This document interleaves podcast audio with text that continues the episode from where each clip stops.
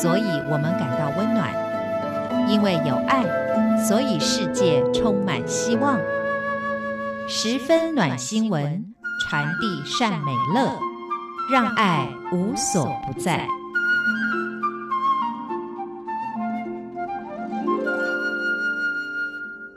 各位亲爱的听众朋友，您好，我是李正纯。在二零一九年开始，央广特别开辟了《十分暖新闻》这样的一个新节目，希望能够分享一些非常温暖的小故事，带给我们社会，带给我们这个世界更多的正能量。那么，在一九五三年，有一群来自瑞士天主教白冷会外方传道会的神父，在台湾东部的台东落脚，开始传福音的工作。那所谓的白冷，就是基督教所说的伯利恒，而外方指的是去外国开拓福音工作的单位，就像是基督教的海外传道会一样。那我们今天要介绍的，就是在他们当中最先来到台湾的席直平神父的故事。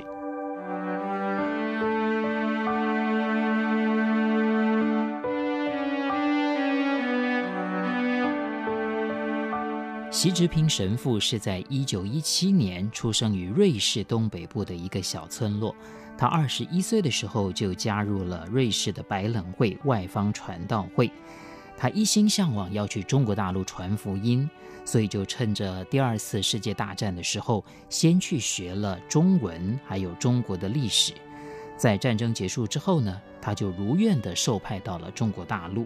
那个时候他才二十九岁，但没有想到，才经过了两年，因为国共内战，共产党先占领了中国大陆的东北，禁止任何外国人进入。就连原本在东北的外国人都不准继续的滞留，这一点就让习志平神父非常的失望。但是也因为这样的原因，才让他有机会辗转的来到了台湾。那么就在一九五三年这一年，习志平神父跟另外一位司路加神父就奉派来到台湾，支援台湾东部台东这个地方的福音工作。那他们发现到。台湾东部台东这个地方呢，幅员实在是太辽阔了，他们就写信给白冷会总会，所以从一九五四年开始，总会就陆续派了更多的神父来到台东这个地方，所以在台湾东部的很多山区偏远的地方，我们都可以发现到这群白冷会神父的踪迹。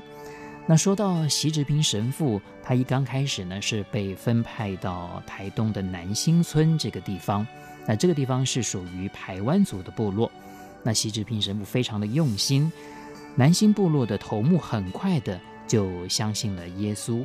那由于在原住民部落头目的这个角色是非常重要的，那所以头目信了，整个村落的原住民也就跟着信了耶稣。不过，在南新村的时候，习志平神父发现到了一个现象，那就是村里面的年轻人在农忙过后，总是三五成群的聚在一起喝酒聊天。那有的时候喝醉了就倒在路边，他觉得非常的可惜。另外呢，当他有机会回到台东市区的时候，他也发现到，明明是夜晚十点多了，时间很晚了，却还有很多年轻的学生背着沉重的书包。有的骑脚踏车，有的走路。那他就问这些学生，为什么这么晚了还没有回家，还在街上呢？那学生的回答就是去补习。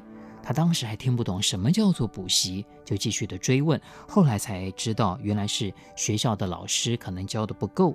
那放学之后呢，就要继续到补习班或者是老师的家里面去补习，才有办法考大学。他听了之后还是不了解。为什么要考大学呢？那学生说，大家都这样，而且父母亲也要求他们要去读大学，这样的话未来会比较好找工作。这让习志平神父就更加困惑了，因为在他们的观念里面呢，应该是要像犹太人一样教导孩子们要有一技之长，这样的话就不会怕以后找不到工作。这让他就有了一个念头。就是要把瑞士的职能教育引进到台湾来，改变台湾人对于读书上大学这样的看法。而且他也发现到，这个在台东这个地方呢，平地青年还好，他们的父母也许有资源可以帮他们找工作，但是原住民除了务农之外，就只有靠劳力了。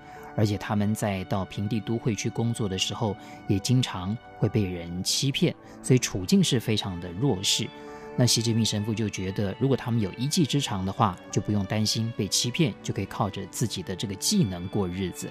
他就把自己所看见的景况跟其他地方的神父分享，那很多神父也都有同感，所以当下这个西志明神父呢，就计划要在台东开办一所技能训练中心，引进瑞士的师徒职能训练方式来教导原住民青年，大家都非常的认同。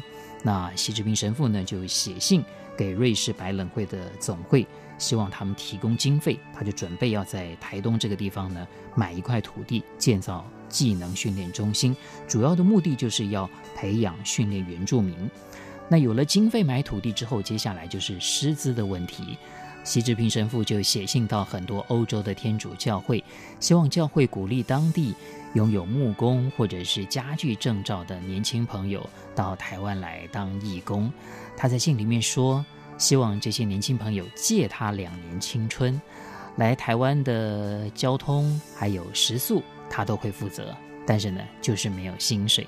他本来预计是要招募五名义工，但没有想到来应征的却超过了两百封信，让他真的是非常的感动。那一刚开始，西志平神父并不是要办学校，他只是要办技能训练所，而且对象只有原住民。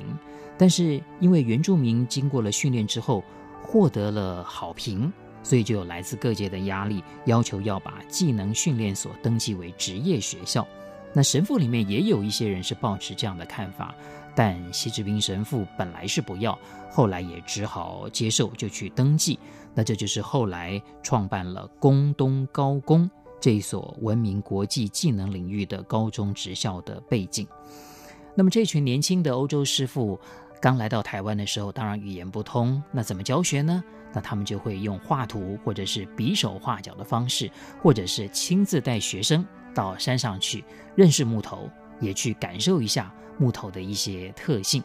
不过他们在实物操作的时候，却发现到学生有一句口头禅，叫做“差不多”。这个是这群欧洲师傅以前从来没有经历过的一种态度，所以他们很严肃地跟学生讲，在学习上面不能够有“差不多”这样的心态，因为某个地方差了一点点，最后成品就会差非常的多。而且他们也要求学生不能够浪费，每当这个每一天的工作结束之后，哪怕是一根铁钉，都要把它捡起来，而且还要记录到底这根铁钉是直的还是弯曲的。你在小事情上面用心，你在大事情上面呢，也才不会有差错。那也经过这些师傅的努力，还有西志平神父非常细心的带领，结果宫东高工的学生后来在一些国际的竞赛上面。就大放异彩，得到了很多的冠军。那后来这些学生呢，也都获得了保送升大学的机会。那西志平神父也非常得意地说，他的继职教育打败了台湾的升学教育跟联考。不过，在一九八二年的时候，习志平神父回瑞士去筹款，也顺便去医院做身体检查，才发现到已经是肾脏癌的末期。而且预估他大概只剩下六个月的生命，所以因为这样的原因呢，医院就不让他回台湾，要他留在医院住院治疗。那习志平神父当下就跟医院请假，说他要回修会去拿一些物品。没有想到呢，他其实是回去拿着简单的行李，就直接赶往机场搭机回到台湾来。他说他是台湾人，死也要死在台东。一九八五年的时候，西志平神父安息回到了天家，享年六十八岁。那现在在宫东高工的校园里面，树立了一座西志平神父站立的铜像。他虽然已经离开了我们，但是他的精神却值得大家永远的感念。各位亲爱的听众朋友，我们今天的节目介绍了西志平神父的故事。十分暖新闻，就听李正淳。我们下一次空中再会。